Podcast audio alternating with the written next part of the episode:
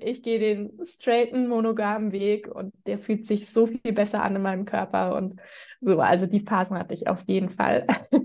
genau, und die Sehnsucht war aber einfach da. Also ich habe so gemerkt, da, da wäre was nicht ganz ehrlich gewesen und da gab es diesen Teil von, ähm, der so richtig tief wusste, ich, ich möchte diese Form haben. Und ich möchte sie vor allem eben auch, weil, weil ich wusste, ich kann mehr ich selber sein, wenn ich in einer offenen Beziehungsform bin.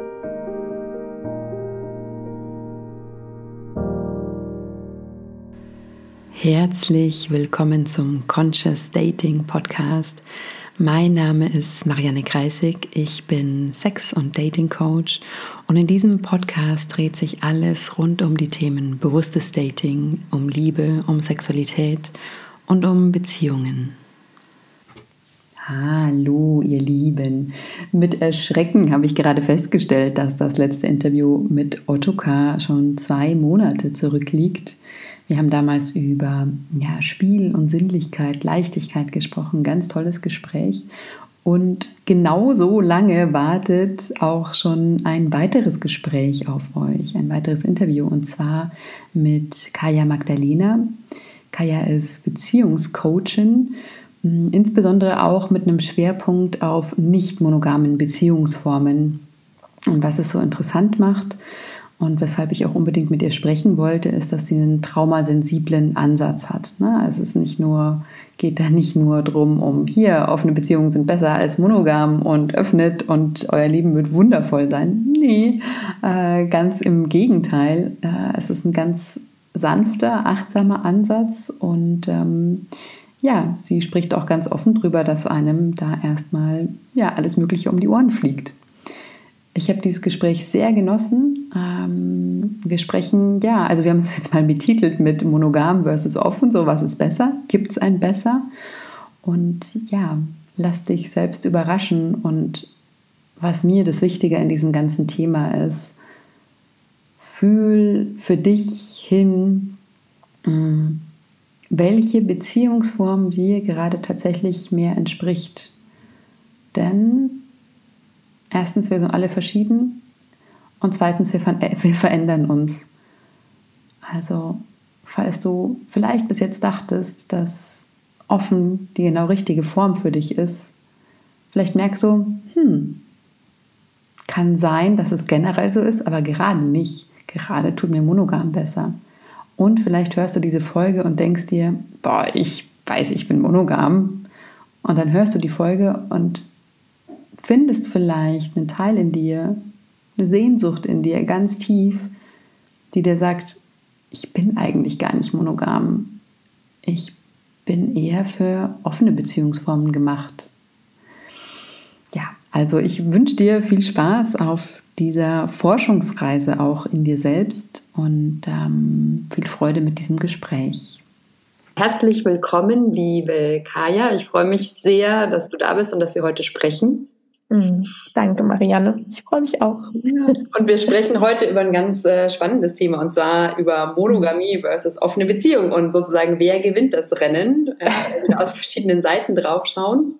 Aber mhm. erstmal äh, ein paar Worte zu dir. Kaya, du bist Coachin, du bist Beziehungscoachin. Mhm. Ähm, und zwar, und das hat mich so angesprochen, auch als wir uns kennengelernt haben und als, als ich auch so dich, dich beobachtet habe, was du die letzten Jahre so gemacht hast. Du hast einen traumasensiblen Ansatz, der mhm. eben auch sehr sozusagen in, ja, dem ähnlich ist, denke ich, wie ich arbeite, aber darüber werden mhm. wir gleich noch sprechen. Und du begleitest als Beziehungscoach nicht nur, ich sag mal, nicht monogame Paare, also offen, Paare in offenen Beziehungen, sondern auch monogame Paare. Genau. Total. Ja, mir ist es wichtig, dass, äh, ja, eigentlich sage ich immer, ne, ihr seid mit jeder Beziehungsform, seid ihr bei mir willkommen und ähm, im Endeffekt haben alle Paare, egal in welcher Form, die gleichen Probleme oder die gleichen Dynamiken, die gleichen Wunden. Also nicht, dass alle Paare die gleichen, gleichen Wunden und äh, Vergangenheitserfahrungen haben, aber äh, das macht nicht so einen großen Unterschied die mhm. Form. Und deswegen ist mir natürlich wichtig, dass ähm, alle Paare in ihren jeweiligen Konstellationen die Hilfe bekommen, die sie brauchen. Und mhm. Ich bin der festen Überzeugung, dass jedes Paar diese Unterstützung braucht. Ich kenne kein Paar, was es geschafft hat, ne, jetzt mal irgendwie so auf auf längere Zeit gesehen, ohne irgendwann an den Punkt zu kommen, wo man einfach nicht mehr weiterkommt. Ja. Genau. Ja, ja, das, das teile ich sehr, mhm, diese Meinung. Also ich, ganz egal, wo ich mich umsehe, ob es in meiner eigenen Partnerschaft ist oder mhm. in meinem Freundesbekanntenkreis, ja. Also ja. es kommen einfach ständig Themen hoch und es ist, auch wenn man sich das ja so sehr wünscht, dieser Gedanke von, ja, irgendwann habe ich alles durchgearbeitet, ja, es kommt immer noch eine Schicht oder es passiert immer noch Nein. irgendein Ereignis, was, ja. was antriggert und dann mhm. anschiebt und bam, da ist das nächste Thema, was man sich anschauen darf mhm. und weiter geht's. So, also es sind eigentlich immer so Wellenbewegungen. Total, ja. Und ich sage immer so, eben, du kannst das emotional intelligenteste Paar sein und du kannst so viel schon dir aufgearbeitet haben und dann wird irgendein Konflikt oder irgendwas wird passieren, wo es einfach so gut ist, sich dann diese zusätzliche Unterstützung so zu holen und wo es eben kein Scheitern ist. Ne? Es gibt ja immer noch dieses total tiefe Eingebrannte von, oh Gott, dann sind wir gescheitert, dann sind wir als Paar nicht, nicht gut genug oder dann sind wir überhaupt nicht bestimmt als Paar. Und ja. ähm, da erst gar nicht reinzurasseln, ja. sondern sich einfach ja, helfen. Ja, finde ich auch wichtig. Und ich sehe das auch immer wieder gerade, weil ich ja sozusagen aus der Dating-Ecke komme, mhm. ja. ähm, dass da auch so dieses Vorurteil herrscht von, na, wenn das am Anfang schon nicht klappt, dann kann das ja gar nicht. So. Wo Aber ich mir denke, hey, ist doch eigentlich gut, wenn ganz am Anfang schon eure Themen offen mhm. liegen und ihr sehr schnell merkt, so hey, um was geht's denn? Dann kann man ja. sich das anschauen und kann man es am Anfang schon auseinanderdröseln und dann steht man ganz anders da. Ja. Voll. Und das ist die schwierigste Phase. Also ich denke mir immer so, gerade so diese Einlassensphase, ja, wo es so ganz viel, also ich, genau, ich nenne das Einlassensphase, ich weiß nicht, gibt bestimmt auch andere Begriffe, aber so dieses sich kennenlernen, die verschiedenen Wunden auch erstmal ineinander irgendwie so kennenzulernen. Ähm, ich finde, das ist die schwierigste Phase oder da, wo es am meisten Reibung gibt. Und es ist total gut, dass es da Reibung gibt, weil das, ne, weil es dann eben nicht, nicht in so einer Verschmelzensdynamik ähm, landet. Ja. Ja. Und ja. Kaya, woher kommt dein Interesse? Also an dem Thema sowohl ja, ja Nicht-Monogamie oder Beziehungsformen, mhm. also und gleichzeitig auch der, dieser traumasensible Ansatz. Ja.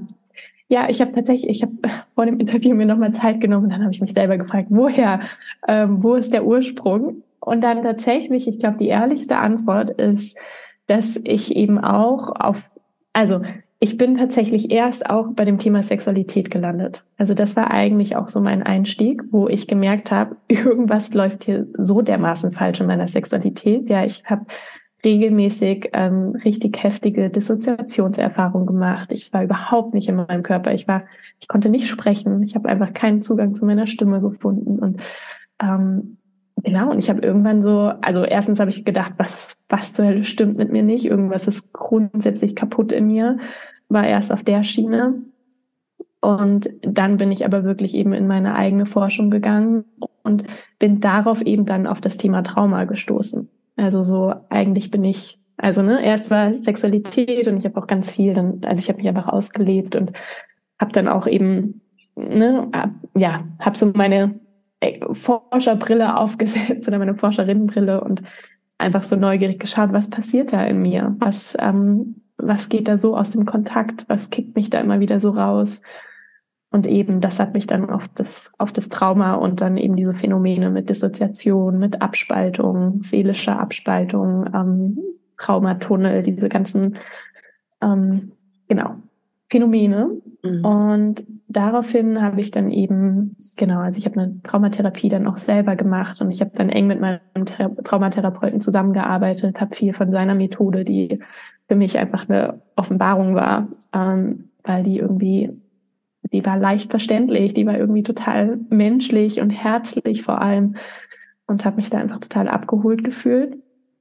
Genau, und daraufhin, also da, das ist so die Antwort, woher meine Traumasensibilität kommt, weil ich einfach ähm, mit meinem jetzigen Partner, also der Partner, der jetzt mein, sage ich mal, mein, mein Lieblingsmensch ist und mit dem ich einfach jetzt sehr nah bin seit vielen Jahren, ähm, ich aber mit ihm, also durch ihn einfach in eine total fette Krise gekommen bin, weil wir einen ersten Versuch hatten mit unserer Beziehung und richtig nach hinten losging und ähm, genau mich das so, also er wollte einfach keine Beziehung mit mir und wir haben uns dann auch nochmal getrennt und diese Trennungserfahrung hat mich so in eine Krise ähm, geschickt, also wirklich so straight, straight in Überlebenskampf und nicht mehr alltagsfähig. Ähm, und aufgrund auch, weil wir es da schon auch mit einer offenen Beziehungsform versucht haben. Ja, und ich hatte einfach noch überhaupt keine innere Stabilität in mir. Ja, mein Selbstwert war so fragil. Alles in mir war so fragil und ähm, nicht gefestigt. Ja, also ich war einfach auch nicht gefestigt in mir als Person ähm, und war auch noch zu großen Teilen lost in meinem Leben, so von, ja, was will ich denn? Was sind meine Werte? Was will ich in Beziehung? Und meine Vermutung, also jetzt rückblickend denke ich, das war ein großer Grund, warum das so geclasht ist. Mhm. Und ganz oft dachte ich eben, ne, ich hatte so ganz lange so diesen Satz in mir so, Polyamorie oder diese offene Beziehungsform, das hat mich kaputt gemacht. Ne? Also so ganz lange so habe ich so drüber gedacht tatsächlich, weil, weil es einfach meine Erfahrung war, dass ich das nicht halten konnte, ja, dass ich da wirklich dran auch kaputt gegangen bin. Und jetzt rückblickend weiß ich natürlich, nee, das, das waren schon meine Kindheitswunden, die mich, ja, also das war der Ursprung davon war, lag wo ganz anders, ja, der kommt ganz tief aus meiner Vergangenheit und wie daran bin ich sozusagen kaputt gegangen, weil ich einfach noch nicht, ne, und ich sage, also kaputt gegangen, ich mache das jetzt mal in Anführungsstrichen, ne? wir, wir sind nicht kaputt, aber wir sind eben verwundet. Ja. Und ich habe das einfach mächtig unterschätzt, die Intensität dieser Wunden, dieser Bindungswunden. Also ich habe eine ganz große Papa-Wunde, ich habe auch eine ganz große Mama-Wunde.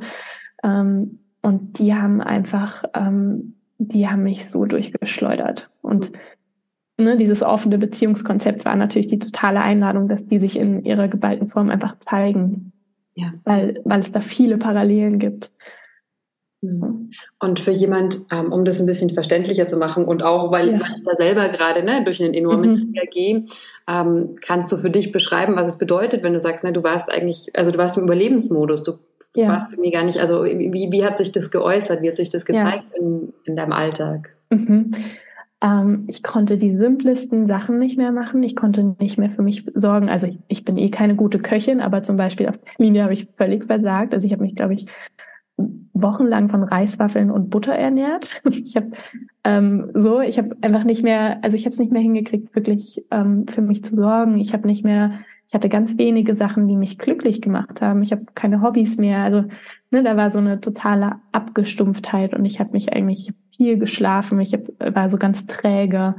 Ähm, ich habe äh, total viel zugenommen. Ich habe zwölf Kilo zugenommen innerhalb von kürzester Zeit. Also ähm, genau, also ne, das war so mein, also es gibt ja verschiedene Formen von, ähm, wie sich das zeigt mit Unterregulierung und Überregulierung. Und bei mir war es eine totale Unterregulierung vom Nervensystem, dass so alles sich so ganz runtergefahren hat. Also ich hatte überhaupt keine Energie mehr. Mhm. Und ähm, genau, und ein ganz großes Thema war damals für mich das Thema Einsamkeit, dass ich mich extrem einsam darin gefühlt hat. Ja, ich hatte keine Freunde, wo ich mich richtig anvertrauen konnte. Ich war überhaupt nicht eingebettet in ein soziales Netz was irgendwie mir Halt gegeben hat. Und das hat es dann auch noch verschlimmert. Mhm. Also das war dann sozusagen der, der Overkill, wo, wo ich dann gesagt habe, wenn ich jetzt nicht mich in Therapie begebe, dann, ähm, dann kracht's noch schlimmer. Also es war schon wirklich schlimm und ich hatte regelmäßig emotionale Zusammenbrüche, habe total viel, ge also geweint und gezittert und mhm. genau, das so sah das bei mir aus. Ja, kenne ich.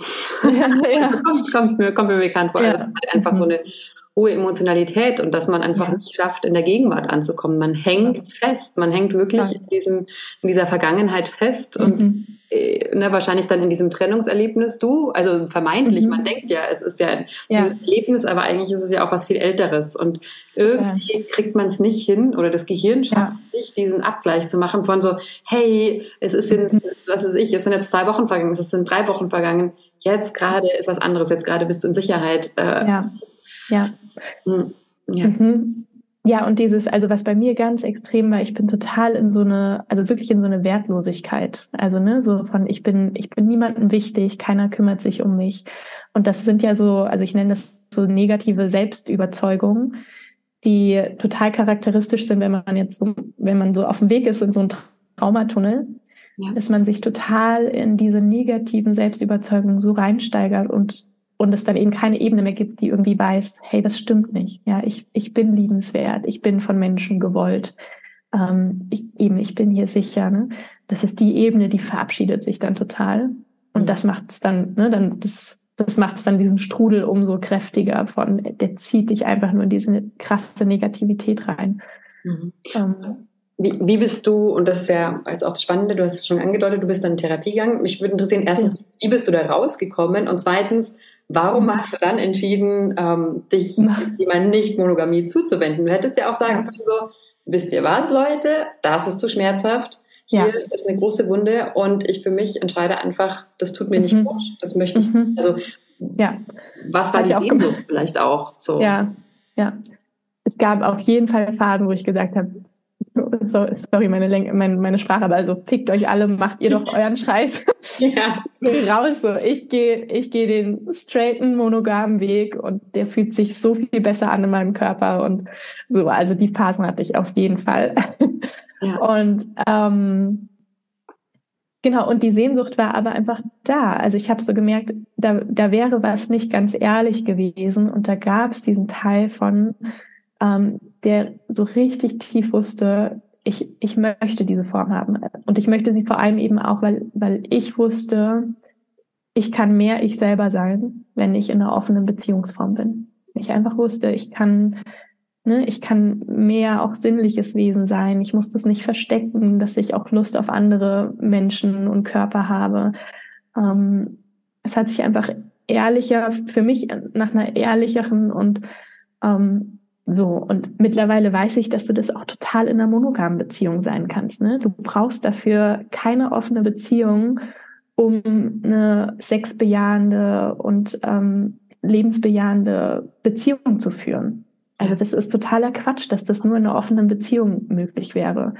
Also, das, das ja. weiß ich jetzt mittlerweile auch. Da kannst du ja bestimmt auch was dazu sagen. Ne? Ich glaube, dass viele das so denken, so von nur in einer offenen Beziehung wäre ich irgendwie ganz frei und ähm, so, und das ist, also das halte ich für Quatsch. Ja. Oder? Das, ja, also ich bin, bin da bin da sehr bei dir und ich meine, da geht es ja um, um Grunde um das Thema, ne, was, was bedeutet Freiheit für mich? Ja, was, mhm. also was im Ultimativ, wo fühle ich mich wirklich freier? Ja, fühle ich mich, also gibt es, also nachdem ich mit anderen Menschen vielleicht zusammen war oder auch intim geworden bin, mhm. macht es mich freier? Macht es mich mhm. wirklich freier oder nicht? Und ich finde, das ähm, lässt sich halt einfach nicht pauschal beantworten. Genauso wie, was fühlt sich richtig an für mich? Oder mhm. ne, wie du jetzt gesagt hast, das ja. so offen, in einer offenen Beziehungsform zu leben, fühlt sich mhm. für dich so an, als könntest du einfach authentischer du selbst sein. Ja? Mhm. Ja. Und ich finde das, also im Grunde ist das ja auch ein sehr, wirklich sehr, sehr, sehr tiefgehendes Thema, weil es ja darum geht, so was ist wirklich wahr für mich. Ja. Also ganz unabhängig. Und, mhm. und ich glaube, dass also tatsächlich, dass es schwer ist, da wirklich hinzusinken zu, zu dem mhm. echten Kern von was es war. Weil da mhm. sind ja mhm. so viele Gedanken und, und ne, gesellschaftliche mhm. Vorstellungen von, wie was zu sein hat oder mhm. oder ja, Lebensentwürfe natürlich enthalten, eigene Lebensentwürfe, Familie etc., Medien.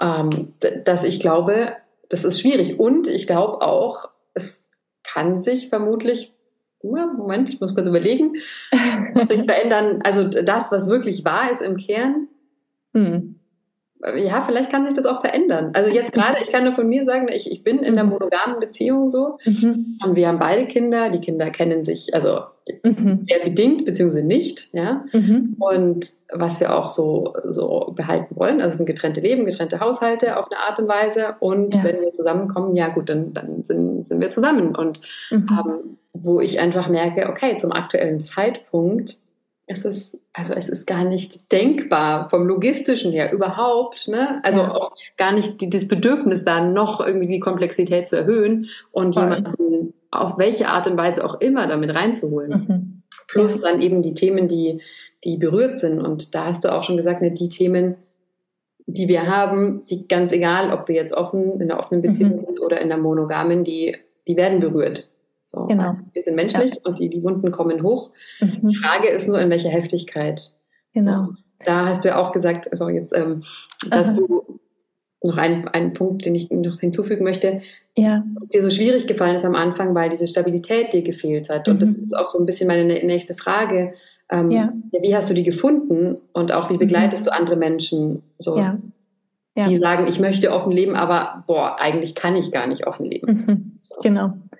Ja, total. Das war noch deine Frage auch. Ne? Wie bin ich auch aus der Therapie dann rausgekommen? Ähm, äh, und das ist eine total wichtige Frage. Also noch kurz einen Gedanken vorher äh, ähm, so zu dem Thema. Ne? Also wann bin ich frei? Also weil das einfach so eine zentrale Frage ist. Und ich erlebe zum Beispiel ganz viele Menschen und ne, in meinem Orbit oder in meiner Begleitung, die dann offene Beziehungskonzepte leben und die sind nicht frei. Die denken, ne, natürlich haben sie dann eine Freiheit, die sie vielleicht ausleben können, aber drumherum ist so viel Stress, so viel Verstrickung, nenne ich das immer. Ähm, da ist nichts mit innerlich sich frei fühlen. Eben weil, ne, weil die, weil die Strukturen und Wunden eben einen immer noch im Griff haben. Und für mich, also ne, so wie ich Freiheit eben definiere, ist, dass ich an den Kern von mir komme und daraus heraus eben ne, auch, ähm, auch was Neues leben kann. Also dass diese, dass diese Wunden, diese Bindungsprägung, das, was ich über Liebe und Beziehung gelernt habe, was ich selber eben auch erfahren habe, ähm, dass ich das nicht reproduziere, ne, sondern dass ich wirklich merke, ich erschaffe mir jetzt hier eine neue Liebes- und Beziehungskultur, genau, die, die sozusagen frei ist von, von dem alten, schmerzhaften. Mhm. Also das ist so mein, mein Freiheitsbegriff, ne, den ich so halte. Das hat überhaupt nichts damit zu tun, mit, mit wie vielen Menschen ich intim sein da, darf oder kann. Ähm, so, weil witzigerweise ist, sobald Liebschaften dazukommen, eben, da spielen sich auch die ganzen Bindungsthematiken ab. Das hört nicht auf. Ne? Das ist immer so ein schönes romantisches Bild und so ein Traumbild von vielen, die so nicht monogam sind, so von, wenn ich dann meine Liebschaft habe und dann, dann ist alles gut und happy heile Welt und ähm, ah, ich bin dann so in Fülle und dann die meisten wundern sich so von, ah ja, die Beziehungsarbeit geht ja dann da auch weiter. Weil auch mit einer Liebschaft ist es nicht immer rosig und ähm, läuft es alles super. So, genau. Also den, das noch so als ähm, genau, dass ich den Gedanken nicht ähm, mhm. verliere. Und jetzt mal so zu deiner Frage, ne? wie, wie bin ich da rausgekommen? Also wie habe ich mich innerlich wieder gefestigt gekriegt?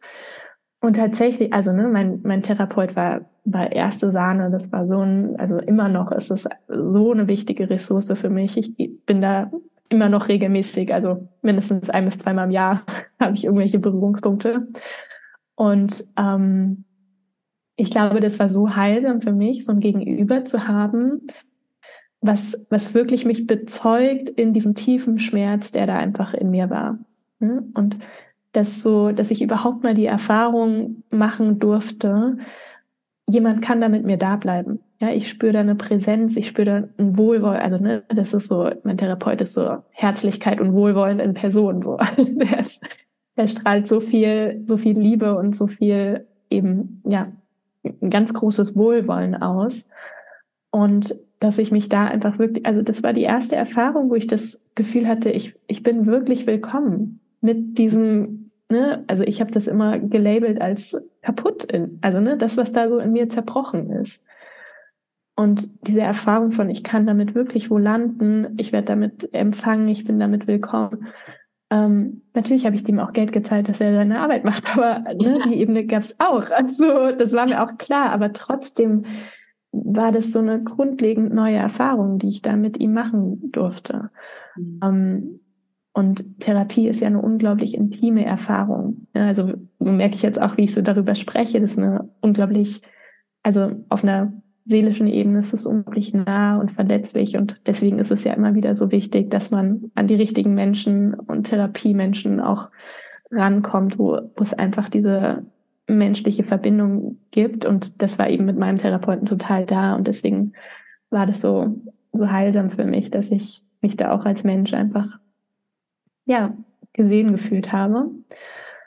Genau, und mit dieser Erfahrung ist Stück für Stück was wieder in mir zusammengewachsen in Form von, also so schlimm und so kaputt bin ich ja doch nicht. Ja, also wie so mit dieser Erfahrung von, ah, jemand, ne, jemand hält es aus, ich kann mich da zumuten, ähm, ist so Stück für Stück einfach mein Selbstbild und die Art und Weise, wie ich über mich gedacht habe. Also zum Beispiel, ähm, einer meiner Kernsätze war, wie blöd bin ich denn, dass ich immer noch, dass ich immer noch nicht, dass ich Beziehungen erstens nicht kann. Also ich war völlig Murks mit, ich habe gar nichts auf die Reihe gekriegt, was Bindung und Beziehung anging.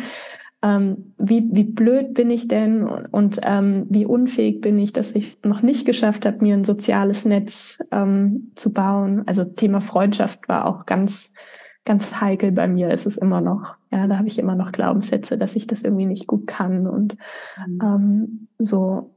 Und ich habe aber einfach wirklich innerhalb dieser Therapie einfach gelernt, an diesen Stellen, ja, an diesen Stellen, wo ich mich selber so schlimm finde und so unfertig, dass ich da einfach liebevoll mit mir umgehe. Mhm. Also tatsächlich war das, war das die Kernarbeit. Und dadurch ist total wieder ein, ein Selbstwert, konnte sich dadurch eben auch wieder in, in mir zeigen. Ich, ich war irgendwie klarer, ich konnte viel klarer sagen, hey, das ist okay für mich in Beziehung, das ist nicht okay. Ähm, ich habe wieder diese Kraft gefunden, auch wirklich meine Grenzen zu setzen, ja, auch wirklich Zugang wieder zu meiner Wut zu finden. Von ich brauche hier was anderes, wenn ich mein Herz öffnen möchte oder soll oder will, was auch immer, ähm, dann brauche ich hier ein bestimmtes Klima oder Bedingungen, also auch wirklich Bedingung, dass mein Herz auch aufbleiben kann. Weil diesen Stress mit, ja, und dann drehst, dann kommt da irgendwie wieder eine angetanzte andere Person, so, und dann ist Aufmerksamkeit wieder total da. So, das, das kann ich nicht. Das hat mir jedes Mal so im Herzen wehgetan. Und dadurch habe ich dann eben, ne, also auch auf deine Frage von woher habe ich meine Motivation genommen, an dem Nicht-Monogamen dran zu bleiben, weil ich wusste, es gibt eine andere Art und Weise, Nicht-Monogamie zu leben. Ja, und ich wusste einfach, es gibt eine Art und Weise, die total gut sein kann und in der es eine ganz große Bezogenheit gibt. Mhm. Und diese Bezogenheit, ja, also das war letzten Endes das, was ich dann auch so aufgedeckt habe von, wenn nicht monogame Beziehungen, dann committed und verlässlich und ne, dann also dann wirklich eine erwachsene Beziehung, die auch langfristig ausgelegt ist. Also mhm. ich war auch damals dann schon so von ich habe keinen Bock mehr auf dieses Dating und irgendwie mal hier ein halbes Jahr und so, sondern wo ich wirklich in mir erstmal so das aufgedeckt habe, so von, hey, ich bin jetzt irgendwie ready oder ich bin jetzt an einem Punkt so von entweder ganz oder gar nicht.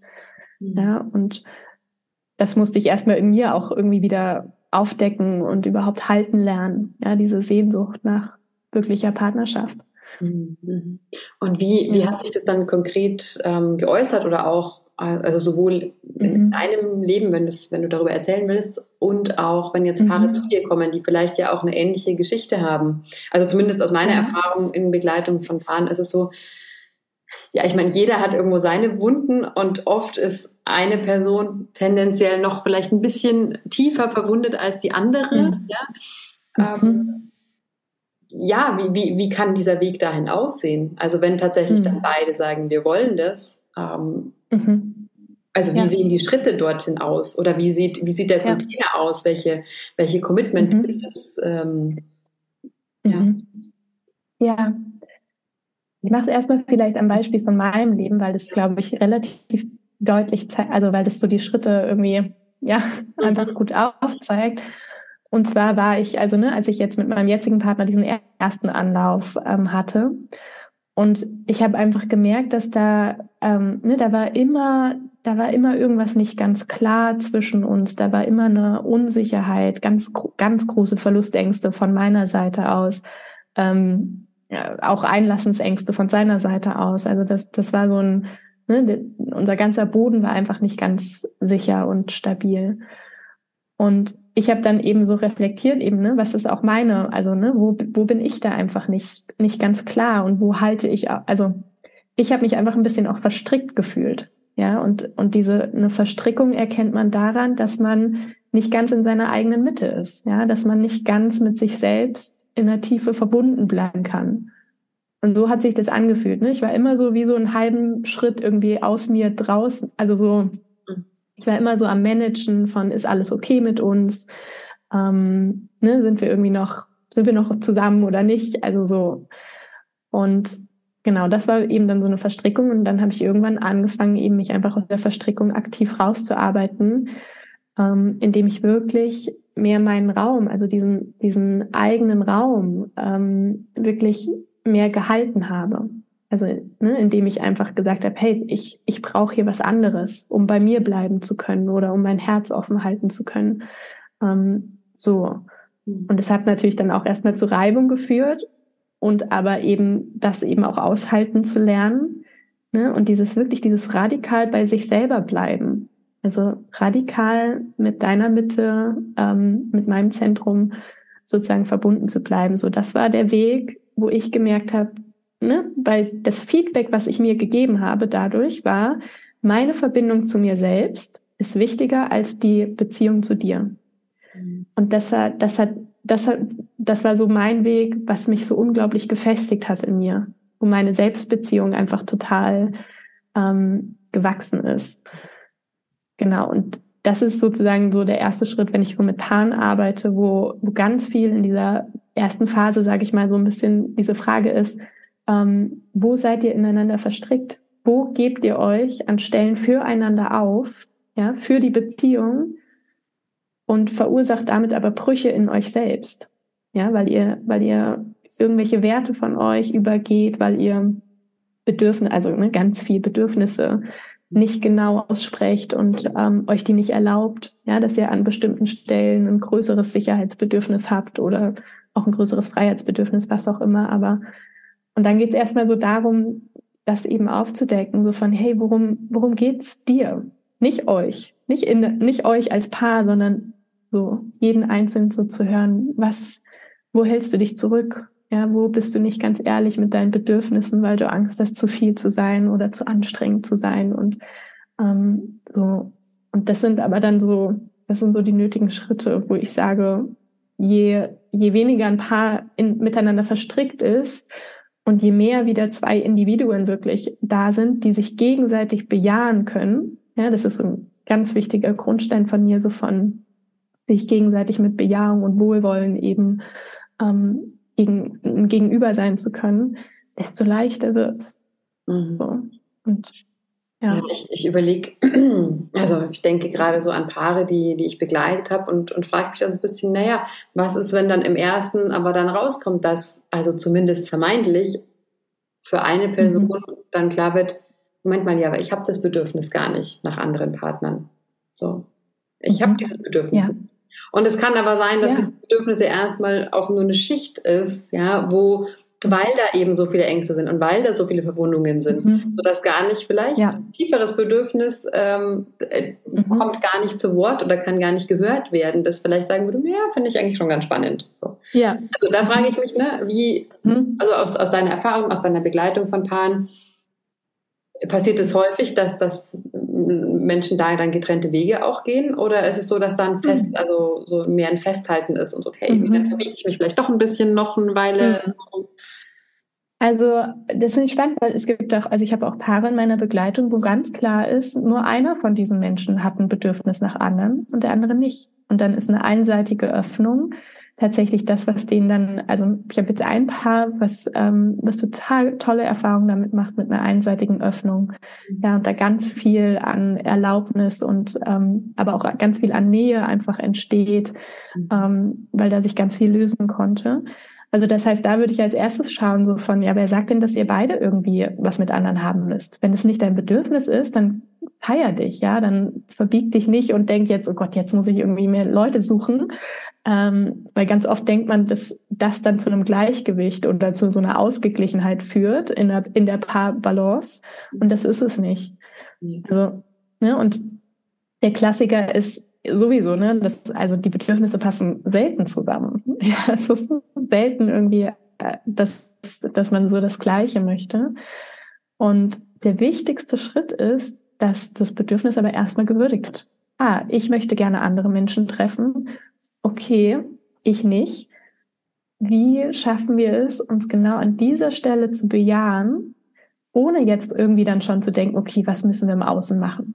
Das sind die vier wichtigen Schritte sind inner, innerlich von, ah, ich sehe dich wirklich in diesem Bedürfnis. Aus irgendeinem Grund ist dir das wichtig.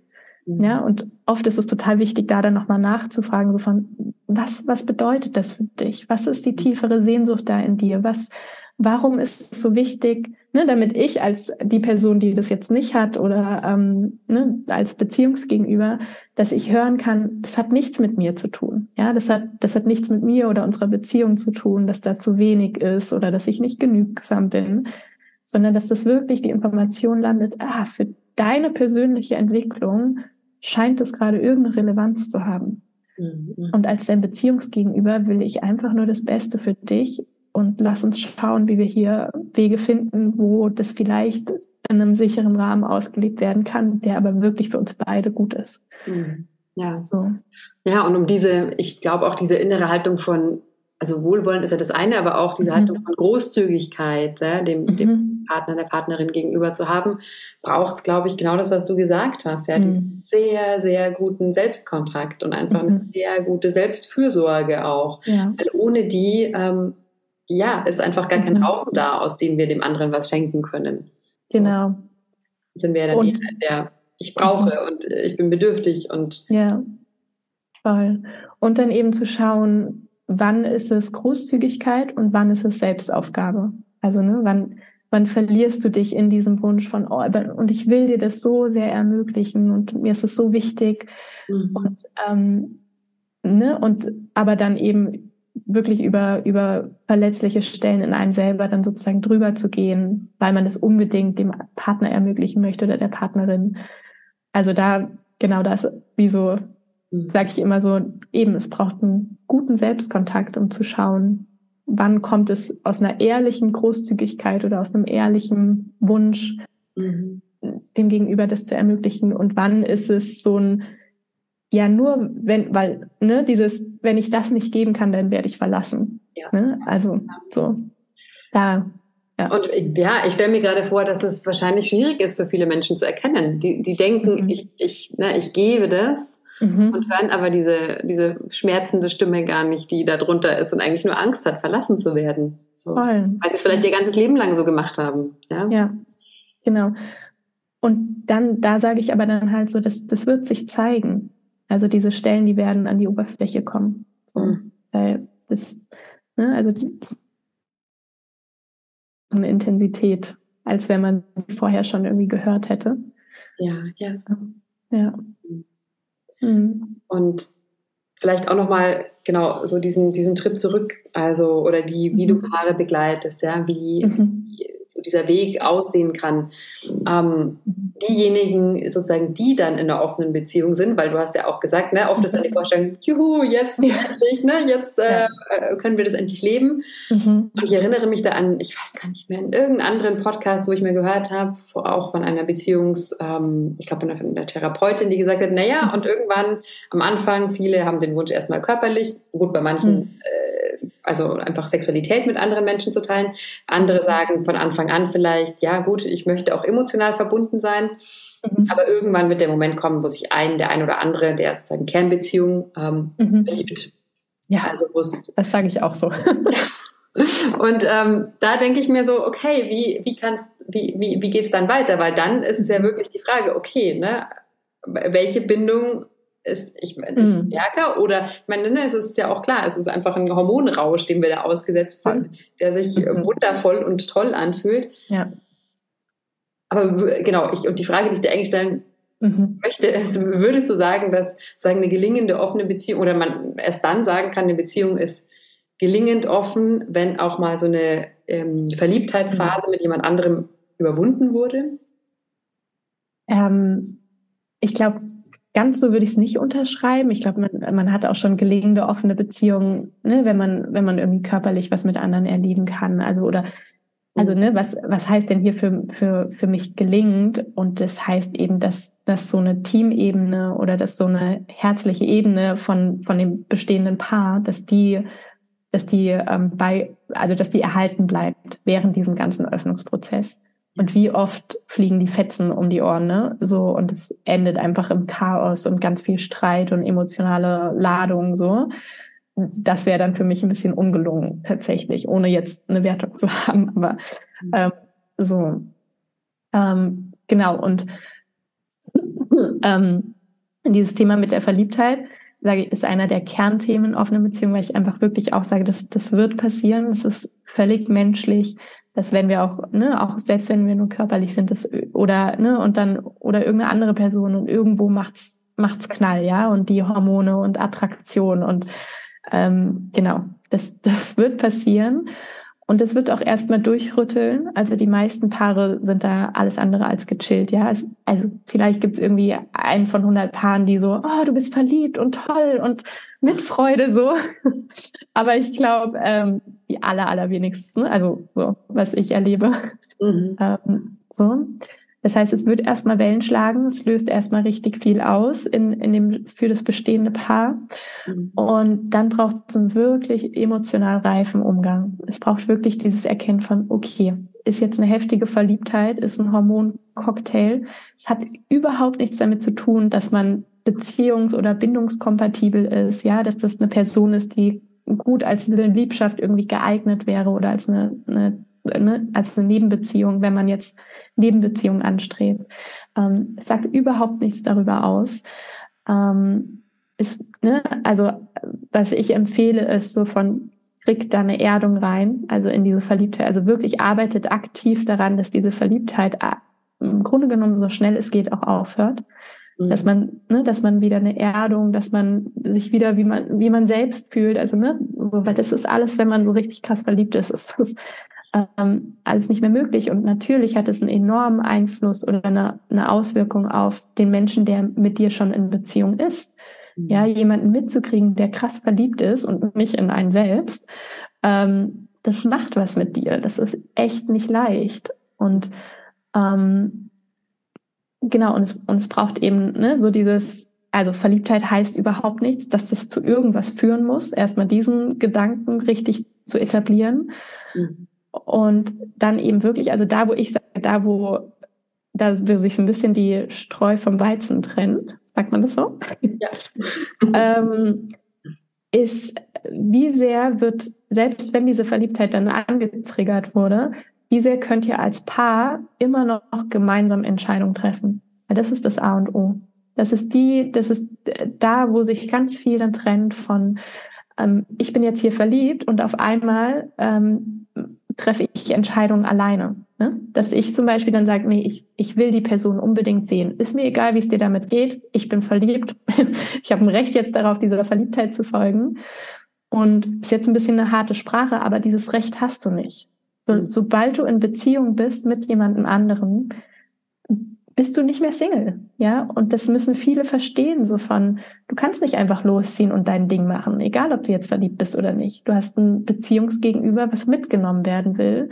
Und die meisten Wunden entstehen, wenn man, wenn man sich als Beziehungsgegenüber nicht mitgenommen fühlt. Ja, wenn man das Gefühl hat, jemand verlässt jetzt wirklich diese Paar partnerschaftliche Ebene. Und partnerschaftliche Ebene bedeutet für mich, dass man wichtige Lebensentscheidungen gemeinsam trifft. Ja, das, das betrifft Beruf, das betrifft Wohnort, ähm, Alltagsgestaltung und das betrifft eben auch Liebschaften oder ne, wen wir, wen wir daten, wenn wir in diesem offenen Konstrukt sind. Ähm, genau, und das ist, das ist so die Ebene, wo ich merke, da, da kippen viele ähm, wirklich gut etablierte Paare eigentlich dann auch raus, mhm. weil, weil man auf einmal sich nicht mehr auf dieser Ebene verbinden kann, weil es so viele Gefühle auslöst in den jeweils, ne? Also so und meine Kernstich, äh, also Kernwunden, die ich immer benenne, ist Verlassenheitswunde und Vereinnahmungswunde. Das mhm. ist die, da hat Vivian Dittmar ganz viel zu gearbeitet und, und ähm, genau, wir arbeiten auch viel mit Vivian Dittmar und das sind so diese Kernwunden, die dann ganz oft in diesen Settings äh, hochkommen. Und das Wichtigste wäre an diesem Stadium, dass man als Paar sich um diese Wunden kümmert. Ja, mhm. und nicht um die Verliebtheit. Mhm. Ja, das ist immer so, oh, das, ja. ja, ich, ich habe, als ich dir zugehört habe, habe ich das gerade so ein bisschen übertragen auf sozusagen monogame Modelle, mhm. wo, wo ich mir gedacht habe, naja, also es ist nicht, klar, es ist ein anderes Setting, aber natürlich monogam, in einem monogamen Setting kann sich auch mhm. jemand verlieben. Aber es kann mhm. ja auch nur einfach sein, die Entscheidung, ich ähm, mache sehr viel Sport mit meinen Arbeitskollegen mhm. oder ich priorisiere ein Hobby. Also mir ist auch auf einmal egal, so, ne, ja. ne, was mein Beziehungspartner, was es mit mhm. ihm macht, dass ich ne, mhm. oder dass ich Entscheidungen alleine treffe. Ja. Von okay, ich fahre jetzt einfach dahin und ich mache das, weil mir ist das wichtig. Ja. Und dann dachte ich mir, naja, Also vermutlich sind ähnliche Themen berührt, mhm. nur ähm, irgendwie schleichender, habe ich das Gefühl. Mhm. Also in der offenen ja. Beziehung ist es sehr schnell, zack, ne, auf dem Tisch. So. Mhm. Da ist, glaube ich, nicht so ein langsamer, schleichender Prozess von mhm. dem Ganzen. Mhm. Und aus meiner Sicht, wenn ich jetzt so drüber nachdenke, vielleicht eben auch die Chance, schneller zu verstehen, als mhm. derjenige, der, ich sage jetzt einfach mal, übergangen wurde oder vielleicht auch keine Grenzen setzen konnte oder nichts sagen konnte, ähm, schneller, schneller reagieren zu können. Mhm. Ähm, das ist ja auch der Klassiker in monogamen Beziehungen, dass wir haben uns auseinandergelebt. Mhm. Ja. was ja. ja. irgendwie schon sagst, so dieses über so einen langen, langen Zeitraum, ne, hat jeder so irgendwie seins gemacht und mhm. da ist jetzt zumindest meine Vorstellung, aber ich weiß es nicht, da hast du mehr mhm. Erfahrung, dass es in offenen Modellen, dass das sehr viel mhm. schneller passiert. So diese Probleme oder, oder mhm. ähm, ja, dass es ja. schneller deutlich wird. Ja, es, genau, ja, es wird tatsächlich, es wird ganz viel sichtbar, wo, wo ein Paar auf so einer tieferen Ebene steht, wenn so ein Öffnungsprozess angegangen wird. Ne? Und da wird ganz viel sichtbar so von, wie ist der Kern eurer Bindung? Ja, ist das eine wirklich sichere, also ne, ist das wirklich mit Sicherheit und eben Wohlwollen und ähm, dieses, ne, diese Fähigkeiten, sich wirklich auch ähm, zu hören und ähm, sich aussprechen zu lassen, wo was was die jeweiligen Bedürfnisse oder Meinungen oder Positionen sind. So, also so, ähm, ja, ich glaube schon auch, dass da viel schnell sichtbar wird und für, für manche ist es eben zu schnell und zu viel. Ja, mhm. dass einfach da kommt, ja, da sind Paare, die irgendwie, ähm, also viele Paare kommen tatsächlich auch zu mir, die jetzt echt ähm, 10, 15 Jahre in äh, monogamen Beziehungen sind, ja, also wirklich langjährige monogame Beziehungen und ähm, da war selten dann so eine Gefühlsintensität. Ja, und auf einmal kommt diese, also es ist wirklich, die gehen dann wirklich wie so durch die Hölle. So. Ähm, und für manche ist es zu viel, ja. Für manche ist es wie, da gibt es noch gar nicht eine gelernte, ne, also ähm, Fähigkeiten mit, wie reguliere ich mich dann, wie komme ich wieder zur Ruhe, was mache ich mit diesen Empfindungen, ja, wie, wie kann ich da aussteigen aus so einem Gedankenstrudel? Also die, diese Fähigkeiten gibt's noch gar nicht. Und ähm, ich sage eigentlich immer so, ne, das, das braucht's aber. Also es braucht wirklich auch konkretes Werkzeug. Wie gehe ich mit Eifersucht um? Wie gehe ich mit meiner Verlassenheitsangst um?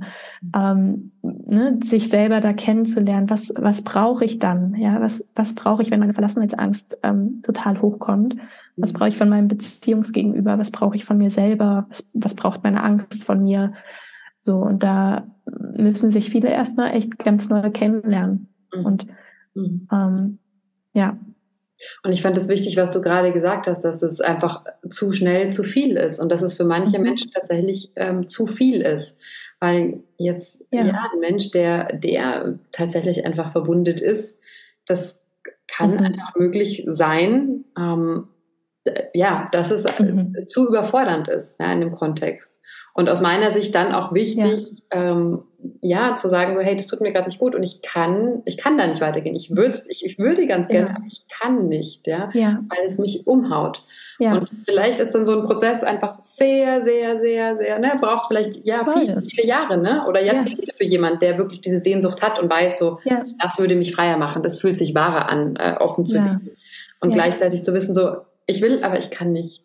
Ja, mhm. also das, das finde genau. ich gerade so eine wichtige Erkenntnis. Also auch ja. in meinem Leben, wenn ich mir einfach äh, Wunden anschaue, dieses, ja. ich würde es gern anders machen, aber ich kann mhm. gerade nicht. Mhm. Und dieses Verzeihen, sich selbst zu verzeihen, ja, ähm, diesen da, Urteilen da zu verzeihen. Genau, aber da gibt's einem, da gibt's gar nichts zu verzeihen, ja. weil da gibt's dann schon so, wieso musst du dich denn entschuldigen, ja. weil du aufgrund von einer riesengroßen Verletzung, die dir angetan wurde, wo du überhaupt keine Schuld für hast, jetzt eben gewisse Sachen noch nicht kannst. Ja, also ähm, ich hatte letztens in, in, einem Call eben auch dieses ähm, so ein bisschen sperriges Wort, aber wie so Kompetenzgrenze. Ja. Also so von wo ist, wo ist deine Grenze, ne, zu deiner Fähigkeitsgrenze? Und da braucht es einfach nur Selbstehrlichkeit natürlich und ganz viel Mitgefühl, warum die Grenze da ist, wo sie ist.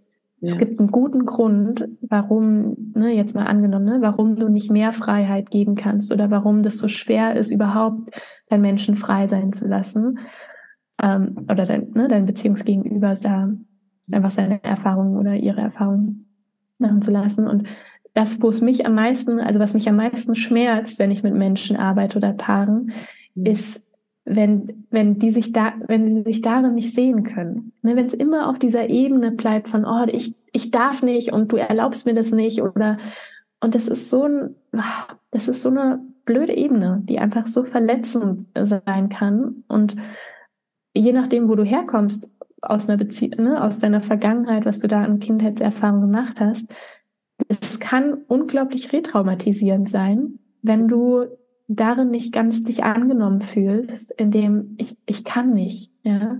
Mhm.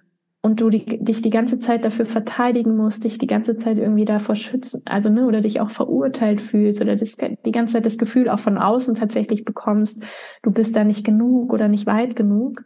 Mhm. Es ist unglaublich verletzend. Und das Schönste, was du als Beziehungsgegenüber dann sagen kannst, ist dieses, hey, es ist, es ist alles okay, ich, ich liebe dich, ich, ich entscheide mich für dich, ich möchte den Weg mit dir gehen. Und wenn gerade deine Grenze ist, oder ne, dann ich, ne, natürlich darf ich das betrauern, aber ich sehe auch, warum dir das so schwer fällt. Ne? Und ich habe da Mitgefühl für dich. So. Und das, ja, das schmerzt mich immer wirklich am meisten, wenn ich merke, so Paare können, können dieses tiefere Mitgefühl für, füreinander nicht sich schenken. Ja und einfach nicht sehen, aus was für schwierigen Vergangenheiten wir kommen. Mhm. Ja. ja. Ich habe da gerade diesen Satz, den ich, den ich oft in meinen Coachings verwende oder wenn ich mit mhm. Menschen arbeite, ähm, der mir vor, weiß ich nicht wie vielen Jahren auch mal in so einem Setting begegnet ist, also von mhm. therapeutischen oder Persönlichkeitsentwicklungssettings, mich diese, diesen Satz so zu begreifen, jeder Mensch verhält sich sinnvoll. Ja. Oder auch jedes Verhalten ist funktional. Also wirklich ja. tiefst das mhm. sozusagen als ähm, mhm. im Herzen zu tragen von, okay, auch wenn ich das nicht verstehe, auch wenn es für mich nicht ja. logisch ist, so, okay, Voll. aber es ist so. Für diesen Menschen, der mir gegenüber sitzt, ja. ist das äh, sinnvoll, wie er sich verhält. Und das, ja. das, erfüllt wichtige Funktionen für diesen Menschen, der mir mhm. da gegenüber sitzt. Und das ist so ein mhm. Kernwissen, wo ich mir denke, da sollte ne, von klein auf in der Schule irgendwie mhm. gelernt werden, dass diese Empathie äh, gefördert wird von Anfang ja. an. Ja. Ja, ja, schön, dass du auch nochmal das Beispiel mit der Schule, ne? Das eigentlich, wie wäre das, wenn wir jedes Kind, was irgendwie auffälliges Verhalten hat oder so, ne, aus dieser Linse betrachten von, was willst du mir damit sagen? So, was, also was, was geht in dir vor? Was, was macht das, ne? So, ja. Worum geht's hier? Und ich sage das ganz ähnlich in meinen Begleitungen, dieses, ähm, jedes Gefühl, was du fühlst, ist angemessen dem gegenüber, was du erlebt hast. Also ne, ganz viele verurteilen sich total, dass sie auf einmal total Verlassenheitsängste so zum Beispiel haben.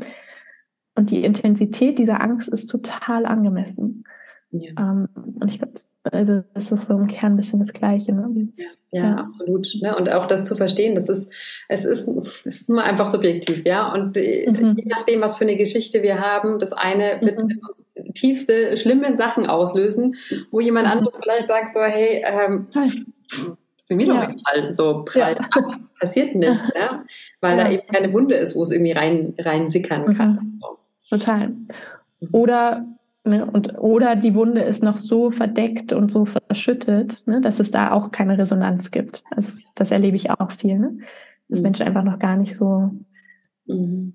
empfänglich sind, weil, ne? weil der Panzer dann einfach noch sehr stabil ist, der, der so um einen drum ist dann. Ja.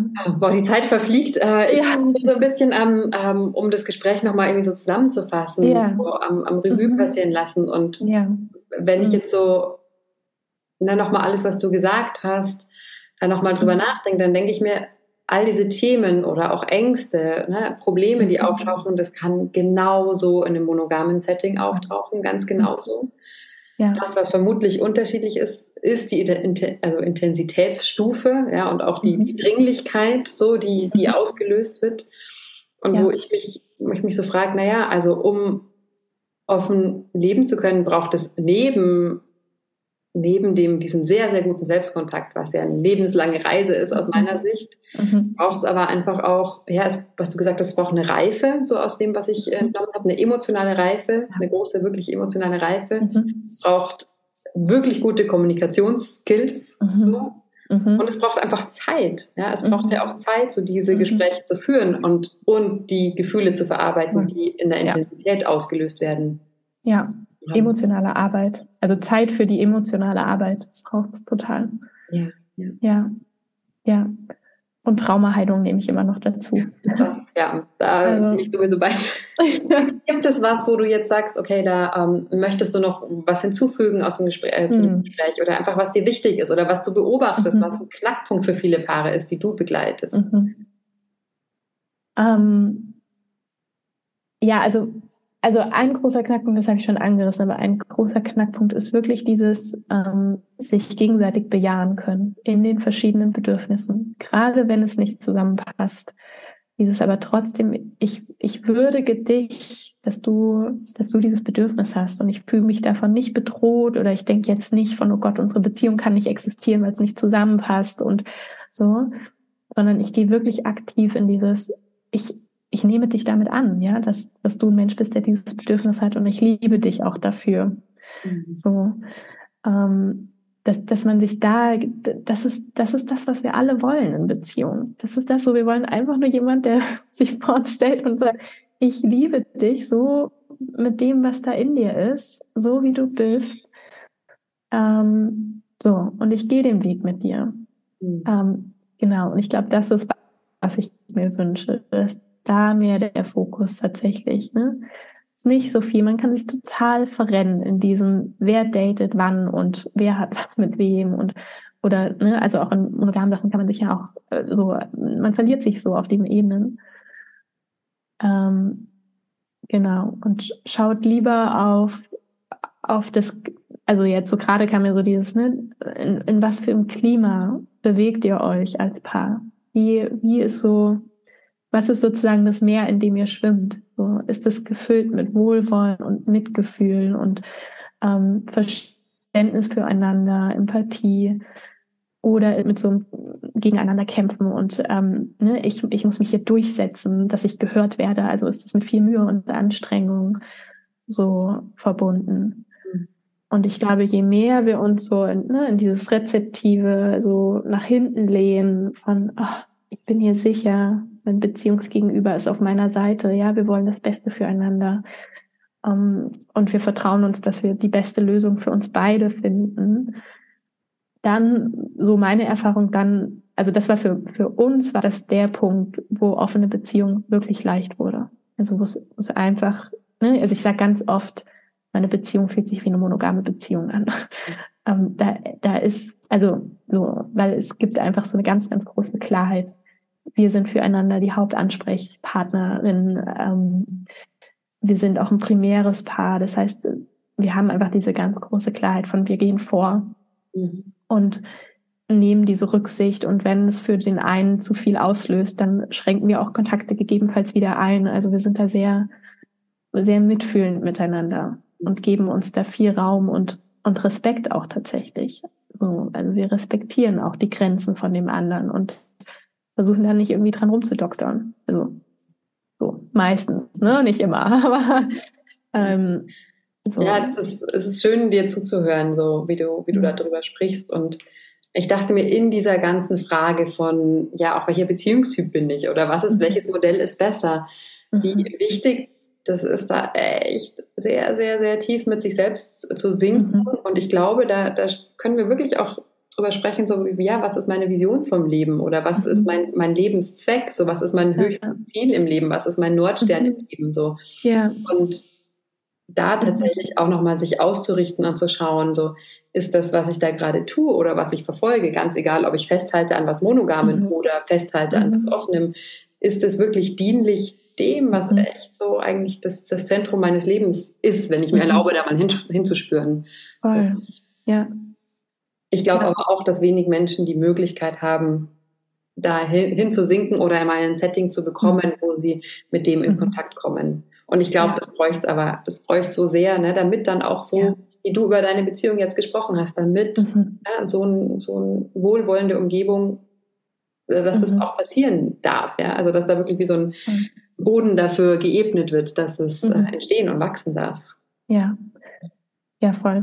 Also ne, ich will auch äh, voll das benennen, ganz viele sind auch einfach beeinträchtigt von strukturellen äh, Sachen, die, ne, wo es einfach ganz klar ein strukturelles Problem ist, dass ähm, Partnerschaften, Familien ja auch nicht im Mittelpunkt unserer Gesellschaft stehen und dass Bindungen generell nicht, ähm, ne, nicht von außen auf jeden Fall nicht das kriegen, was sie bräuchten, ähm, um wirklich diese Beziehungen und Bindungen zu nähern und die zu pflegen.